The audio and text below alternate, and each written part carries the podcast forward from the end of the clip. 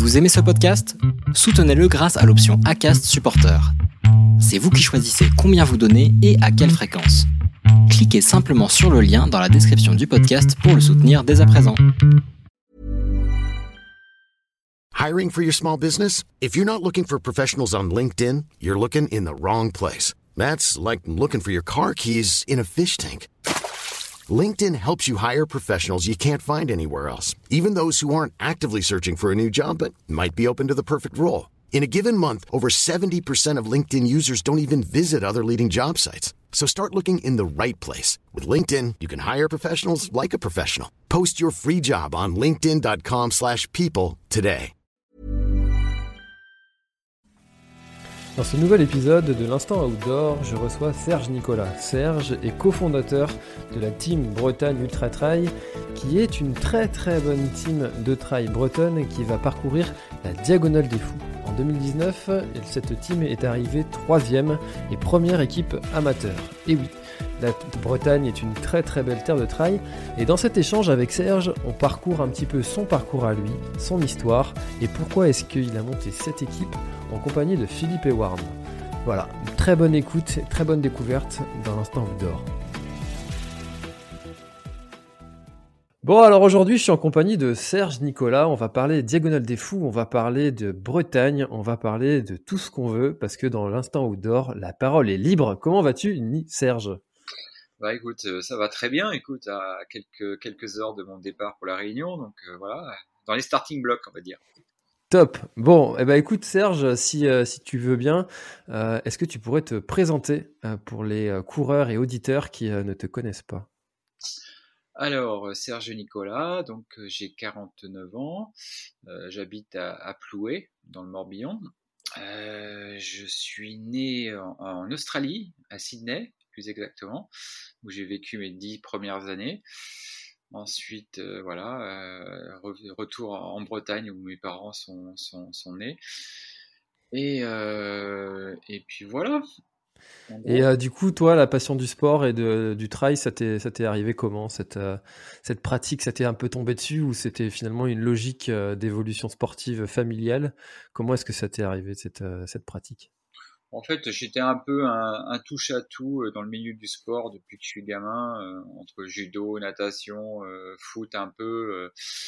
euh, voilà. Et puis après, à un moment, je me suis dit, tiens, si je me mettais à courir, parce que je courais un peu, mais je faisais des crosses d'école comme tout le monde. Et puis, j'avais un bon copain sur la région qui s'appelle Christophe Malardet.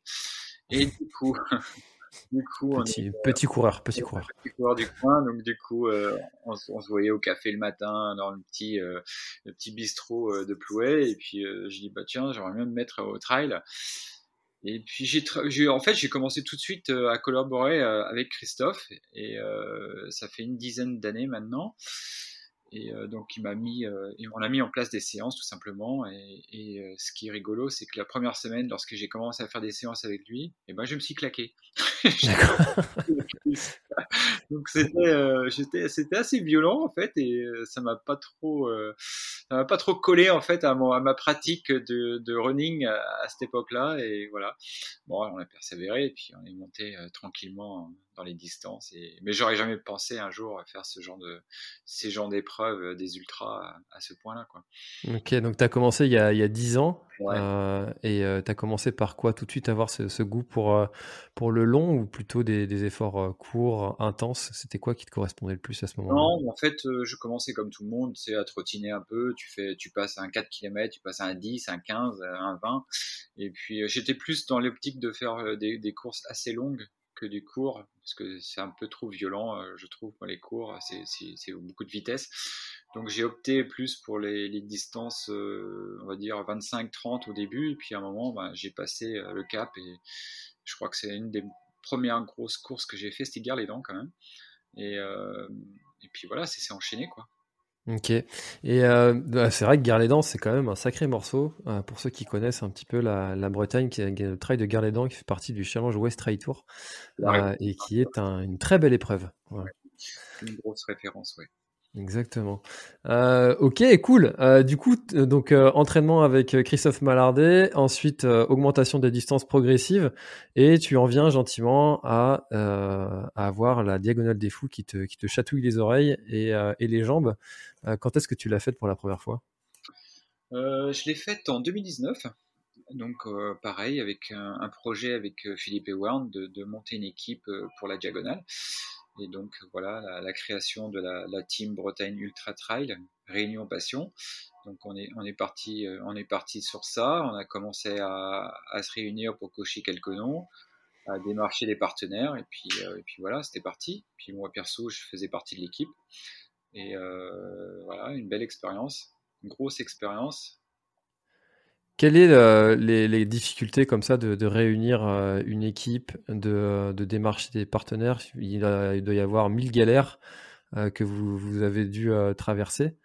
Est-ce que tu peux nous raconter un peu le, off de, cette création d'équipe? En disant qu'en 2019, c'était un peu différent parce qu'il n'y avait pas la, pandémie déjà. Donc forcément, les partenaires étaient assez emballés. Euh, tout allait bien euh, dans le monde.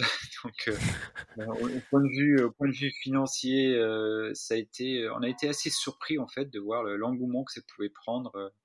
la création de cette team et puis le démarchage tout simplement des partenaires en majorité locale mais ah non non franchement on a été assez surpris donc on avait bouclé le budget assez rapidement et euh, donc, on a commencé à cocher des noms de coureurs euh, euh, élites et, d'autres pour, pour faire une belle team en 2019. Et on a eu en plus la, belle, belle surprise de faire troisième par équipe. Donc, c'était première équipe amateur. Et, et puis voilà, c'était vraiment une belle, belle, belle surprise pour nous. Ouais. Et puis c'était une belle mise en valeur de la Bretagne et comme étant une belle terre de trail, on ne le répétera jamais assez. Euh, du coup, euh, vous avez décidé de, renouveler l'expérience cette année, en 2021, avec Philippe. Quels ont été les, les, euh, les leviers que vous avez actionnés pour repartir sur l'aventure? Comme tu le dis, avec la pandémie, ça a dû être un peu plus compliqué eh ben, ouais, c'est vrai que c'était c'était un peu différent. On s'est on s'est regardé tous les deux, on s'est dit putain, ça va être galère en fait d'aller d'aller démarcher les partenaires. Donc on a commencé à tâter un peu le terrain avec euh, deux, trois partenaires qu'on avait ici euh, sur la région de Ploué. Et puis on a été surpris en fait. Ils ont été euh, tout de suite emballés par le projet de nouveau. Et au contraire, ils nous ont même augmenté un peu la, la, petite cotise, la subvention qu'ils nous accordaient. et on a été vraiment surpris quoi, de l'engouement que prenait cette équipe de nouveau pour partir à la Réunion.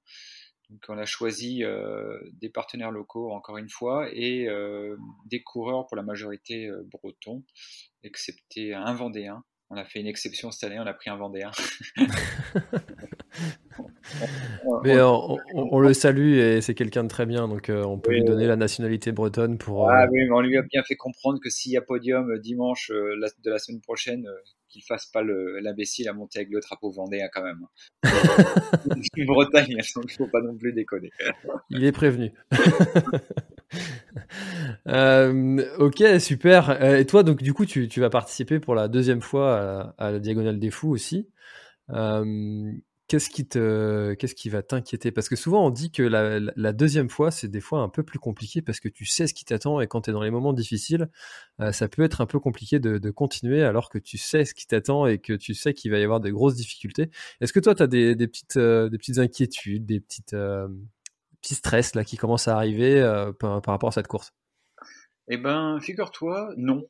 Parce que en fait j'ai fait tellement tellement d'erreurs sur l'édition de 2019 que je me dis c'est pas possible de les refaire. Donc, euh, point de vue de, la gestion du froid, notamment, tu vois, on a eu, moi j'ai eu, euh, bah, déjà le froid, j'ai du mal à supporter quand c'est vraiment des températures extrêmes. Et euh, contrairement à ce qu'on peut penser, euh, on a eu quand même des températures de, moins 1, ressenti moins 10 sur, un, sur le premier gros col à Netbeu. Et moi, ça m'a flingué parce que j'ai pas su me, couvrir à temps. Alors, comme l'a dit, hein, il faut mieux de couvrir au ravito précédent que de le faire à cet endroit-là. Ben non, moi, je suis arrivé là la fleur au fusil, ben, c'est m'est tombé dessus, j'ai fait une hypo. Et une belle hypothermie, ils m'ont gardé en observation pendant une heure, tu vois, allongé sur un lit. Euh, à me faire comprendre que si, euh, si je me réchauffais pas, ben, on me sortait de la course. Quoi. 35e kilomètre, ça fait mal. Donc, euh, tu vois, ce genre d'erreur, je vais pas la refaire, ça c'est sûr. Donc, euh, ça notamment et euh, tout ce qui était gestion, euh, la gestion du, sommeil, que j'ai pas du tout su gérer parce que l'étoile de tente prévue à cet effet, euh, ça me va pas du tout. Il y a trop de bruit, euh, il faisait froid la nuit et tout, donc ça me, en fait, moi, il faut que je cours la nuit et que j'essaye je, de dormir, tu vois, au lever du jour, quoi, quand le soleil commence à arriver euh, sur ma petite tête. Donc euh, ça peut être, ça peut être une des solutions et ça me permettrait pas de stresser en tout cas, d'aborder la course différemment. Mmh. Mais c'est vrai que toutes ces petites euh, choses, en fait, on les découvre euh, que en, pratiquant. Alors, on peut écouter l'expérience des autres, mais euh, bah, en fait, il n'y a rien de vaut sa propre expérience. Et c'est vrai que, le, notamment sur le, sur le sommeil, bah, chacun est, est différent. Et, et, toi, tu vas pouvoir adapter ton, ton plan de course. Ouais, complètement, parce que en fait, oui, c'est sûr que tu, tu, tu, regardes les bouquins, tu regardes plein de choses, euh, tu as énormément de conseils de, de, plein de coureurs différents, mais euh, bon, la plupart en plus dans les magazines, c'est quand même des mecs euh, qui, qui, font, euh, qui font la diagonale entre, entre 24 heures et 30 heures. Donc moi, c'était pas mon cas, et donc forcément, eux, ils passent une nuit, et toi, tu passes deux nuits, et c'est la gestion est forcément différente. Donc en fait, c'est ouais, chacun est différent sur son alimentation, sur son sommeil, sur sa gestion de froid, enfin bref. Donc, euh, ouais, c'est pas toujours facile d'avoir les conseils de quelqu'un là-dessus. Moi, j'ai cette expérience d'avoir fait une fois, donc forcément, c'est un peu différent. Ouais. Et pourquoi avoir eu cette, euh, justement cette envie d'y retourner? Eh ben, c'est la seule course où j'ai passé la ligne euh, d'arrivée en me disant celle-là, je veux la refaire tout de suite. Enfin, tout de suite quand j'ai passé la ligne d'arrivée. Parce que voilà, j'étais un peu frustré par les, les nombreuses erreurs que j'ai fait. Et euh, je sais pas pourquoi, c'est incroyable de pouvoir. Euh, alors que tu as des courses de 40 bornes, tu te dis putain, mais jamais de ma vie je referai cette course. Euh, alors que celle-là, euh, tu passes 49 heures à galérer un peu et tu penses quand même à la refaire quasiment tout de suite. quoi. Il y a, y a, une ambiance, une énergie, un truc un peu indescriptible qui est souvent qui est souvent dit euh, de, la part des coureurs qui, euh, qui y sont allés. Toi, c'est quelque chose que tu as ressenti aussi? Ouais, bien sûr. Enfin, voilà, tu prends, tu prends le, départ d'une des plus mythiques euh, courses au monde, une des plus difficiles aussi. Donc, c'est quand même une grosse chance d'y être. Donc, ouais, enfin, t'es es dans le truc, t'as la musique, t'as as, l'ambiance, t'as as les 60 000 personnes au départ sur les 5 premiers kilomètres. C'est juste incroyable, c'est juste énorme. Et puis euh, tu, es là, tu es pris dans le truc, euh, tu regardes ta montre, tu dis merde, je suis à 5, à 5 au kilo, c'est pas bon. te dis non, non, calme-toi, hein, te, lâche pas maintenant. Et puis après, tu commences à monter dans les, dans les cannes à sucre et là, t'as plus un bruit. Quoi.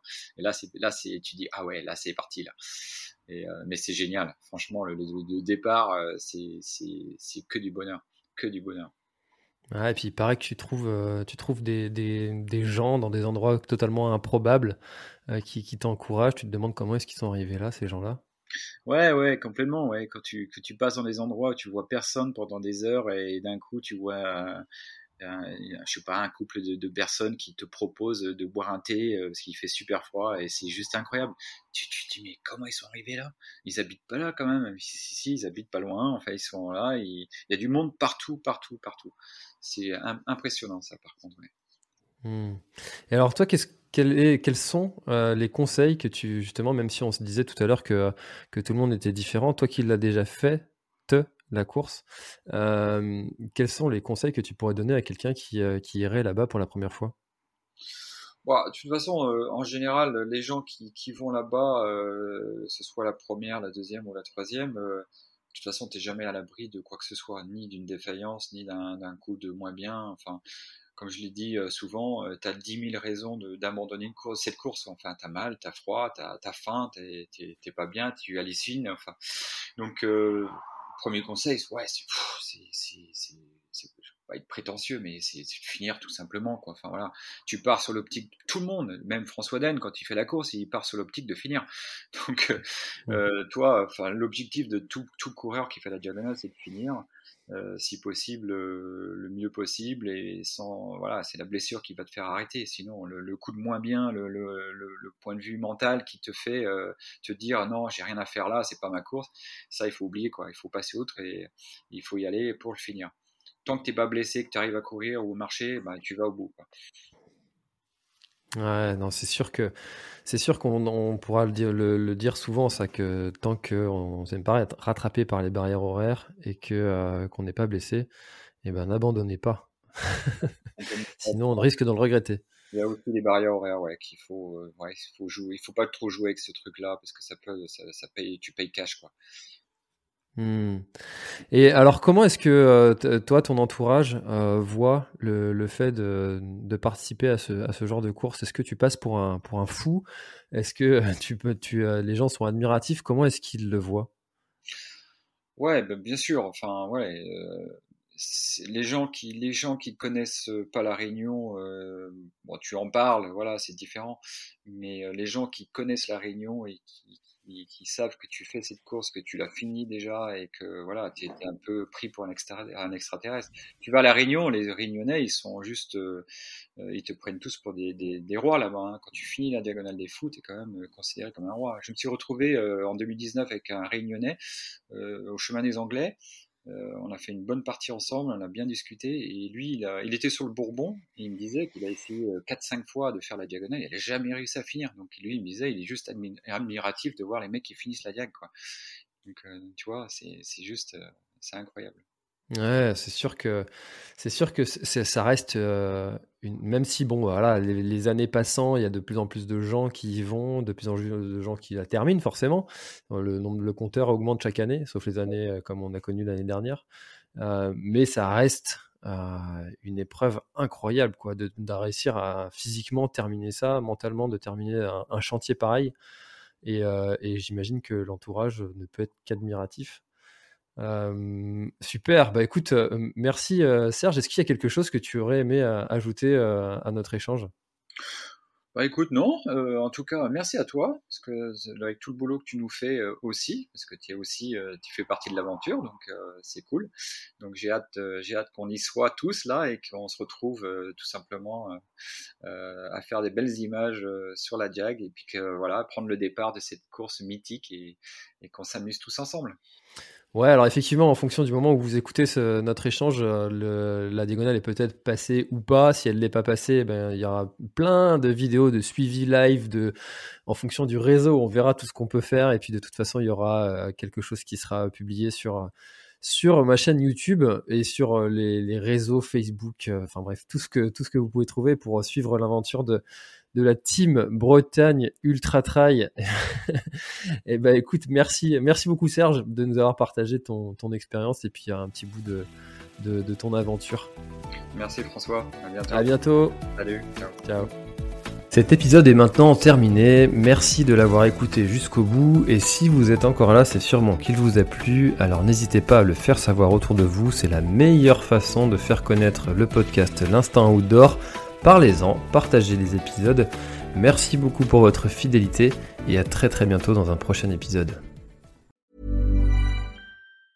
Hi, I'm Daniel, founder of Pretty Litter. Did you know cats tend to hide symptoms of sickness and pain? I learned this the hard way after losing my cat Gingy. So I created Pretty Litter, a health monitoring litter that helps detect early signs of illness by changing colors, saving you money and potentially your cat's life. Pretty Litter is veterinarian developed, and it's the easiest way to keep tabs on your fur baby's health right at home. Go to prettylitter.com and use code ACAST for 20% off your first order and a free cat toy. Terms and conditions apply. See site for details. Voilà, l'épisode est terminé. J'espère qu'il t'a plu. Je t'invite à aller checker NAC, comme je t'en ai parlé au tout début de l'épisode, avec le code PlanetTrail, P-L-A-N-E-T-E-T-R-A-I-L. Tu auras moins 15% sur ta commande. Et moi, je te souhaite un très, très, très, très Très bon footing, très bon trajet. Bref, ce que tu es en train de faire, je te le souhaite un très bon. Allez, à bientôt dans un prochain épisode. Bye bye.